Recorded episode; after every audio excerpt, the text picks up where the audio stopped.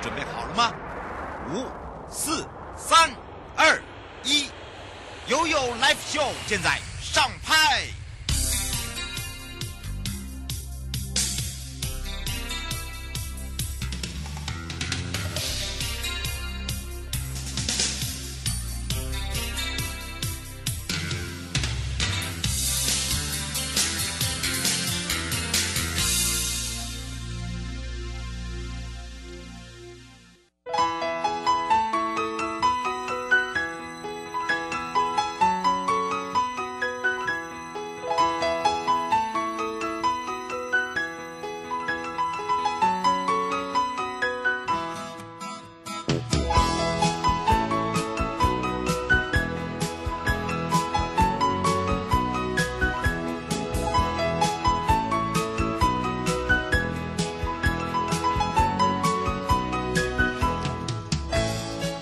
时间来到了一点零三分了，再度回到了 You Live Show FM 零四点一正声广播电台，陪同大家。好的，当然今天呢，我回到了台湾高检署，我们要跟大家聊到生活法庭、生活法律呢有哪一些问题哦，尤其是民众的问题。那么今天呢，陪伴大家也是台湾高检署林秀敏检察官时间了。那么今天要聊到这个话题，就是当心网络诱拍私密影像的一些陷阱、哦。那么，呃，我们常会讲到，诶，这怎么会有讲到这一点呢？就是呢，有很多年轻人喜欢做网红啦，呃，直播主啦，呃，甚至呢，呃，跟这个好朋友啊一起喜欢拍影像，那可以自己做一个剪辑。那么，常常有一些行为人，他有一些犯罪的模式，就是会利用网络。好，来表达自己呀、呃，是呃这个某某摄影师啦，等等，要特别的小心等等哦。那另外有常常违法的一些态样，还有这些法则有哪一些？怎么样去防范呃未成年或者是一般的儿童跟少年哦落入网络诱拍的陷阱？所以今天会来好好跟大家聊一下这个话题了。那么先来看到的是法务部的部分了。那么说到了法务部，呃，在悠悠生活法律庭探听，我们看到了法务部在昨天的时候，我们也跟大家聊到了，就是人权影展 Podcast 的一个平台，呃，来听整个国家的报告。那么这边呢，也在今天再特别的强调一下。针对呃这个所谓的人权业务规划，我们有三大重点。那蔡清祥部长也特别说明，包含了第一个绿荫花火月光海，这个是人权影展的三部曲；第二个就是人权大步走，这个网站呢增设了订阅的电子报功能；第三个就是出版了两公约历次国家报告有声书。好，会将这个有声书上架在 Podcast 的平台，啊、或者是视障电子资源整合查询系统。为了呢，使我们人权意识到这个社会各个的角落，来降低人权保障议题跟民众。呃，之间的距离感，所以法务部呢就规划了地方的特色景点，包含了地方的观光，举办了一百一十年的绿荫花火、月光海、人权影展三部曲的活动。那么主要呢，首部曲是在树中有馆，馆中有树这样的一个绿建筑地标，在高雄市的市立文图书馆这总馆的会议厅中，那么以媲美国家音乐厅的音响设备规格展开了人权影展。那么第二部曲呢，就是将跟澎湖县政府合作的花火人权周，它是属于系列的影展。那么让大家可以看到整个绚烂的花火之外，也可以在离岛享受到户外电影院的活动。那么第三部曲呢，就是结合台东都历太平洋海岸的月光海音乐会。那么邀请大家呢，可以享受电影《望彩霞》。沐月光。那么，另外法务部呢，为了使社会各界在关注两公约的一个审查，民众可以呢迅速的掌握所谓两公约的国家报告、国家审查，还有国际的部分，报名参与相关的活动的最新消息。那在人权大步走这个网站，我们就增设了一个。订电子报的功能，那订阅者呢就可以在这个网站马上呢会有最新的消息可以了解，而且还有一个自动接收电子邮件，不用担心说漏接了一些审查的相关讯息。那部长特别讲到，人权立国是政府的一贯政策，法务部积极的落实，就是要保障身心障碍者的权利啊，阅听的权利，用这样来说。那么说到两公约历历次国家报告有十一册的全文是用有声书的方式啊，那么呢也跟 Podcast 啊来做合作，那么包含了国立台湾图书馆为身心障碍者建立了一个视障电子资源整合查询系统，让我们身障的朋友。使用这个系统，譬如说视障随身听的 App，然后就可以即时听。那么协助他们呢，可以掌握呃重要的人权保护这策略的脉动之外，那么还有就是呃在 KKBox 啦、Podcast 啦、呃 Apple Podcast、呃 Google 的这个 Podcast 等等。哦，这样的一个数位平台，呃，来做一个随时的免费收听，哦，服务更多不同族群软体的需求。那么，让这个人权的观念用有声胜无声的方式，哦，可以深入人心，来提供给大家。那么，也带大家来到了悠悠生活法律停看听。那么，教育部国教署跟法务部矫正署呢，今天呢也合作成立设立了一个叫做少年矫正教育指导委员会。那么主要是提升我们少年矫正教育的一个品质。那么成立了这个呢，啊，除了呢保护我们少年矫正学校的学生受教权，还临聘学者专家跟矫正学校的校长、教师啊，以及包含培养了资呃师资的培训课程的教材。那么让矫正学校的孩子也可以接受正常的教优质教育哦。那么根据呢《儿童权利公约》的第三七条，C 款。即使因为违法犯错而剥夺自由的儿童，也要受到人道的一个待遇，尊重对人性的尊严，可以视年龄视需要来做教育跟对待。那么，在联合国保护被多剥夺自由少年的规则的第三十九条也有规定。来允许跟鼓励超过义务教育的年龄，想要继续就就学的少年来继续学习，要尽力为他们来提供适当的教育课程。教育的爱就在学生的需要上面，可以看到如何的了解自己的责任感在哪里。好的，当然呢，也一改过去哦，大家对于矫正教育的一个严格印象哦，透过我们有一个计划叫做。逆风计划，那么也引入了很多的表演跟舞蹈的课程，用艺术治疗的方式来自我探索，哦，包含了学习，更可以重新认识自己，去肯定自己。不仅呢，我们在辅导上面有看到了慢慢慢慢一点点的成效之外，还可以结合我们社会教育的一个功能哦。好，当然今天的悠悠诊疗室里面要跟大家聊到的就是，请不要再急着给意见。好，这不管是在职场上面，在家庭上面，好，甚至呢，你在朋友之间，呃，譬如说好了，哎，这个你应该要这样做啦，啊，你有没有试过 A 方法啦？啊，你干脆把这个改掉啦，或者是说你在公职长上面、公司上面，常常听到主管或同事这样说，大部分人就会觉得，我为什么要听你的？好，会有这样子的一个呃问号。那在心理学上面就叫做抗拒理论。好，Recursion。那么呢，当一个人的感觉到被别人来做限制的时候，那么呃，被威胁到自己的自由的时候，就一定会有那种反抗回应。那么也就是说，在没有提出要求的情况之下，有人直接说：“哎，我要给你意见，或者是他没有给你意见，我要只给你建议。”好，那么你会感觉到好像。我就有自己的这个主控权啊，我好像有被这种剥夺，或者是有那种抗拒感哦。那么，那当然呢，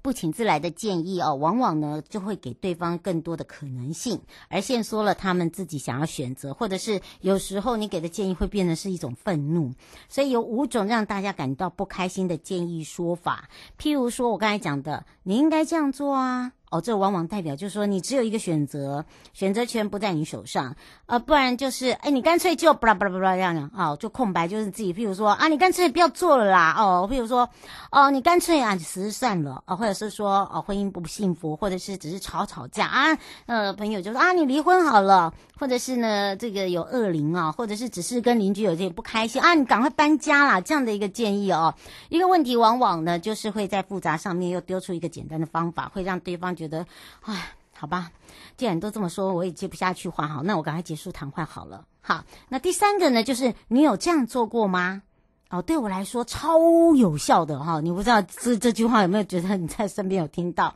好，无论对方的是否已经尝试过，或者是这样的一个说教，其实有时候也会在某某的情况之下，好一个这个情境之下会觉得很烦。那如果说第四个，你一开始就听我的好了，你就是不听啊，你看我给你的建议你都是不听啊，这句话就会觉得哇。我现在只是碰到问题，可是你就浇了我冷水，就变成说双方的信任感就会越来越少。那么还有第五个啊，你会没事的啦，这件事哦很快就过去了，你不要想太多。其实啊，呃，在经历痛苦跟挣扎被缩小的时候，即使说他只是一个善意的安慰，这是一般人正常都会说啊，没关系，没关系，就这样了，就这样。通常就会太早下结论的一个说法，对对方是没有办法解决问题的。所以你想要协助对方建立自信心。来支持他的学习，或者是哦、呃，有一些更理想的方法。譬如说，第一个，你要抱的同理心，你先听他讲，不要在还没弄清楚对方的情况，你就急着要做结论，然后告诉他怎么去解决。第二个呢，就安安静静的让他讲完。每个人呢都有想单纯发泄的时候，他可能知道自己是一个愚蠢的决定，但是请就请听好不好？你不要再次的去。他的伤口撒盐，或者说，你看嘛，你就是没有听我的。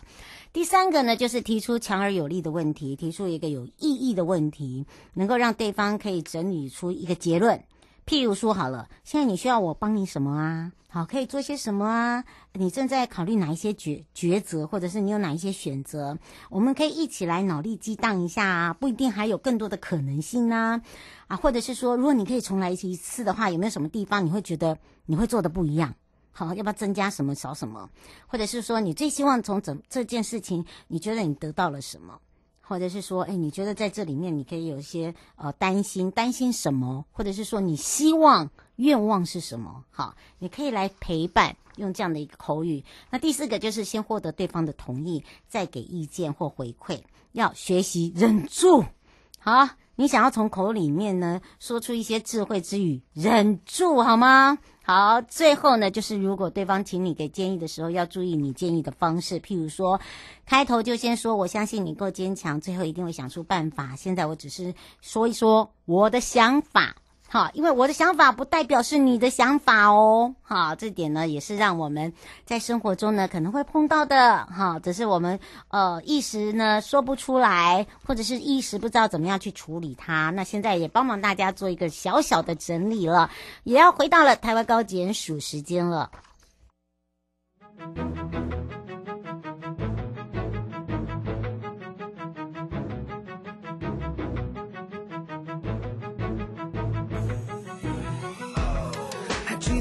夏天，烈日下，我们拼了命追赶，磨掉了球鞋，踏破了手掌，身上是永远拧不干的汗香。还记得那些嘲笑，像子弹将我们不断的冲向，因为不够强，要变得更强，被看得越低，越要用力高攀，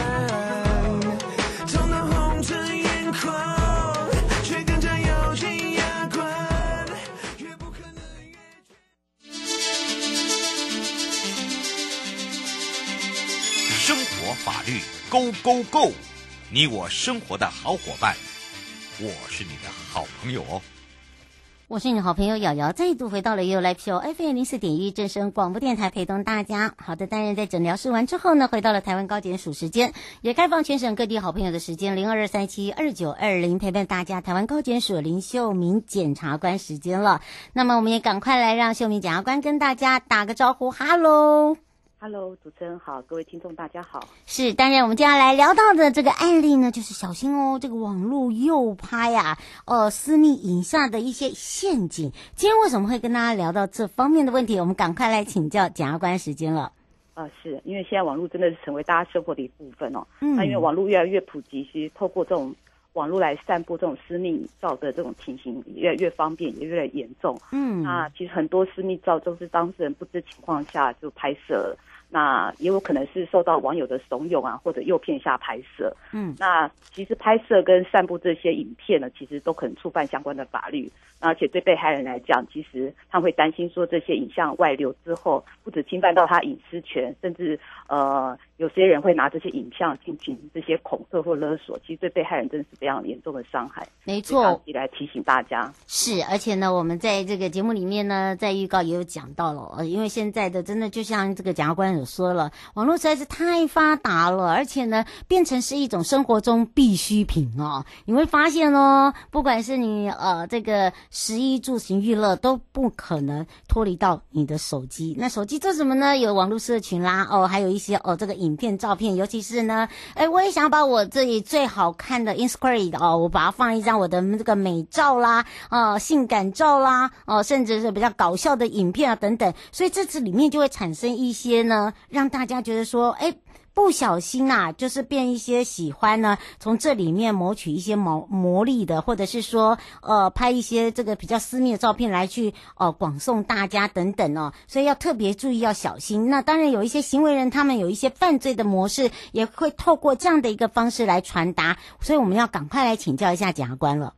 是，呃，我们在侦办经验上，其实这些行为人哈、哦，他都是利用网络的一个匿名性哈，隐藏自己的真实身份，甚至有的会去乔装别人身份。像我们很多案例上面，他明明都是一个男性的网友，嗯，但他会假装自己是女生啊，然后就刻意去跟被害人接触，因为对女如果是网女呃网友是女性，有时候会被害人就会松懈他的心防，然后他就去跟被害人接触，然后假装是交个朋友，然后接着可能就会有一些甜言蜜语啊，嘘寒问暖那。被害人诶取得被害人信任，或者让被害人就失去了戒心之后，那等到被害人就心房松懈之后，可能就会有一些，有些就会用情感来勒索啊，说啊，我有很爱你呀、啊，我很想你啊，希望你提供一些影片让我看啊之类的，去说服被害人去拍一些私密的照片。嗯，那实物上我们有看到有些行为人很恶劣，他会用换取游戏点数，或者说、哦、啊提供演唱会的门票，用这些骗术让骗这些。呃，这些少年、少男、少女啊，好去拍自己的隐私密照片寄给对方。嗯，是。那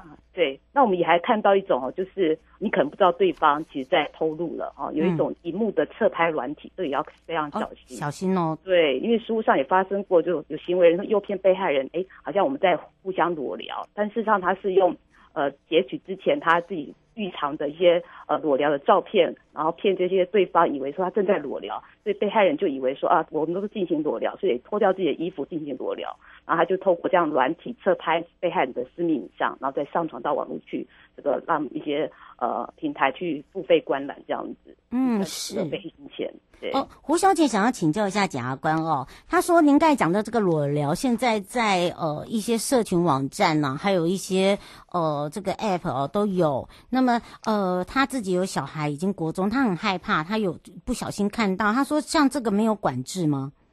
呃，其实呃，我会建议说，其实要平常我们就要教导孩子。其实我们以前念书的时候，都会告诉孩子说，呃，自己的身体不给别给别人摸嘛，哈。嗯。我们现在更加教育孩子说，自己的身体不重要部位不能给别人看。嗯。对，平常教教导孩子，其实这样给别人看，其实是非常危险的。哦，一旦被侧录，纵使你虽然没有拍摄给对方，但是你不知道对方是有偷录的情形，所以真的对自己的身体隐私部分，真的要。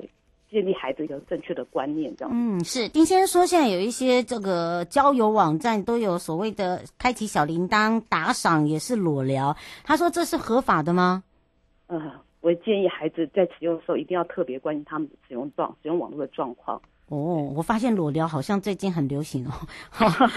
怎么会？呃，两个都在问裸聊。哎，可是真的是裸聊这方面哦，我知道有人呃，这个呃，有一些就是呃，他可能是一个网站平台，然后你可以进来呃，跟我。一起哦，这个打赏啦，啊，开启小铃铛，就表示我已经看，我已经要来跟你一起裸聊，好像它就是一个这个空间，很像一间教室一样。我知道有这样子的一个网站，不过真的这个基本上这种网站还是要特别的小心，尤其是呃年轻人啦，或者是说自己有家中已经成年的孩子哦，可能要给他一个正确的观念，因为这里面可能会涉及到一些违法的事情，对不对？嗯，当然这些违法的样态还有一些法则哦，可能要让我们听众朋友跟做父母的要特别小心跟注意的地方，我们也请检察官来提醒大家。是，其实我们最常见的就是呃，在当事人不不知情的情况下，或者是说没有经过当事人同意下去偷拍这些私密影像或照片，那其实这边就已经涉及到我们刑法三百一十五条之一的妨害秘密罪哦，那可以处三年以下有期徒刑。那另外就是像上这种散播哦，散播这些呃私密影像或照片，比方说你收到之后传转传给别人，或者甚至把它上传到网站去这样散布，或者是公开陈列，甚至贩卖这些私密照片、影片的话，就会构成我们刑法两百三十五条的这个散播或贩卖猥亵物品罪，那还可以处到两年以下的期徒刑。那这边要请要特别提醒的就是，呃，如果被拍摄对象是未满十八岁的儿童或少年哦。那其实儿童少年是我们呃法律上是要保护的哈，因为他们身心健全，保护他们身心健全能够正正常的发展哈，所以在儿童及少年性剥削防治条例有一些比较严重、比较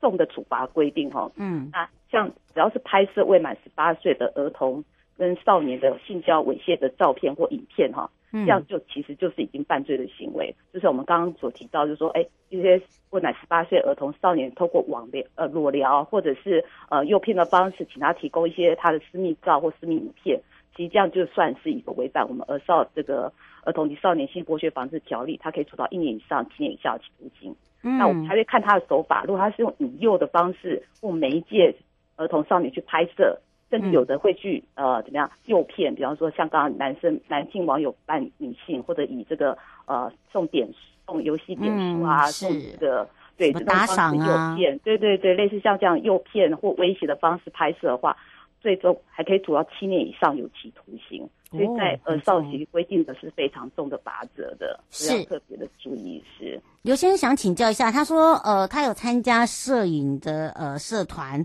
他说也有一些是网模啊，你怎么知道他是十八岁？所以你要先问清楚，如果是未满十八岁拍摄，它就是一个违法的行为哦。所以哈，这个不要认为说哦，这个哎呀，这个模特儿很很漂亮哦，我参加这个所谓的摄影社团呐，哦，出去网拍嘛。那么因为有一些人对，对不能拍摄未满十八岁的这个儿童及少年的性交猥亵的影片，尤其是有一些比较比较煽情的这个影像哈，真的要特别小心呐，因为他有时候化妆装扮真的是很成熟。好，这这是在确确定一下对象是是不是满十八岁了。嗯，是。呃，林小姐说，为什么都是女生没有男生吗？被害人也有男生，对，我们在实务上也看到很多男性的被害人，所以不管是男性或女性都可能成为被害人。嗯，哎，您哎，男性呢？等于是说，真的是还是会有男性是呃属于被拍摄的对象，是这样吗？对，是。哦，是。那除了刚刚我们提到这个被拍拍摄这个行为是违法之外，其实。散播或者播送或者贩卖这些儿童少年的这个猥像，就是儿童少年这个性交猥亵影像照片的话，也是有处罚的。有，也是有处罚。对对，它是三年以下徒刑，甚至持有本身只有这些影像照片，其实就是违法行为了。所以你们如果去呃去网络上或者是呃下载这些影像，或者是购买这些儿童少年的性交猥亵的影像的话，本身就触法行为。那在法律上是说，第一次是给行政罚了哈，嗯，那可以处十万元以下罚款。那主管机关可以叫你去上课，去上辅导教育课程十个小时以上。嗯，但是如果第二次以上被查获的话，他就涉及到刑事责任了，那可以处到二十万元以下罚金。哦，这真很重哦，好，而且又要上课又要罚钱。对不对？而且基本上了，这个影片哦，真的有些人就是呃，这个喜欢看一些呃，可能就是一些这个被强迫的啦，哈、哦，或者是呃被偷拍的，对不对？好，或者是呃未成年的，好，那这个真的要特别的小心，尤其不要转传。刚刚有讲到，付费观赏都都可能，只要付费观赏的对那个内容是儿童跟少年的性交猥亵，法律有处罚，它也是行政法。他可以处十万元以下罚，罚款也要上十小时以下的这个辅导教育课程。哦，所以特别注意，怎么样去防范我们这些孩子跟少年落入这样的一个诱拍？因为可能有钱呢、啊，我们怎么样来去防范他？我觉得做父母可能也要特别注意，也也要让这个检察官来提醒我们这些呃听众朋友跟这个身旁哦有这样的孩子。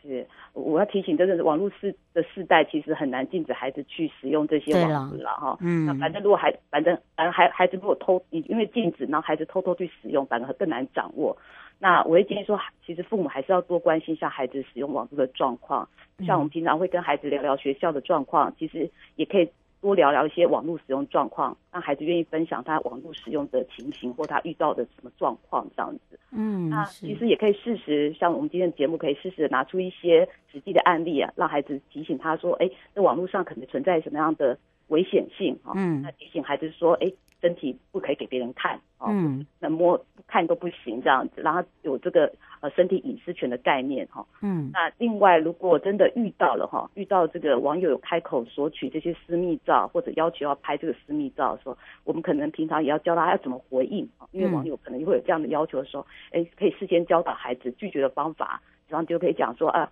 我不喜欢啊，我爸妈会骂我，嗯，可以说这就是违法行为，我不愿意做啊，或者是说，哎，真的没没办法的话，就说啊，爸妈找我就借此就下线离开，嗯。这都是一个方法哦。对，总之都不要不要因为对方的要求啊心软，或者觉得啊没没关系，或单或相信他的保证说不会外流，嗯，这些都是不可靠的。千万不要让自己的这个。私密照片去呃提供给对方是，不过也最后提醒我们这些做父母的啦，还有就是听众朋友哈，如果家中有这个刚好呢未成年有在介于成年跟未成年之间呐、啊，呃，现在有很多的这个免费的网络啊，或者是 App 哦、啊，真的要特别注意，因为呢，你虽然是免费，可是它常常跳出来就是类似这样的一个影片。好，这个这个这个可能这个要真的提醒做父母做家长的，对吧？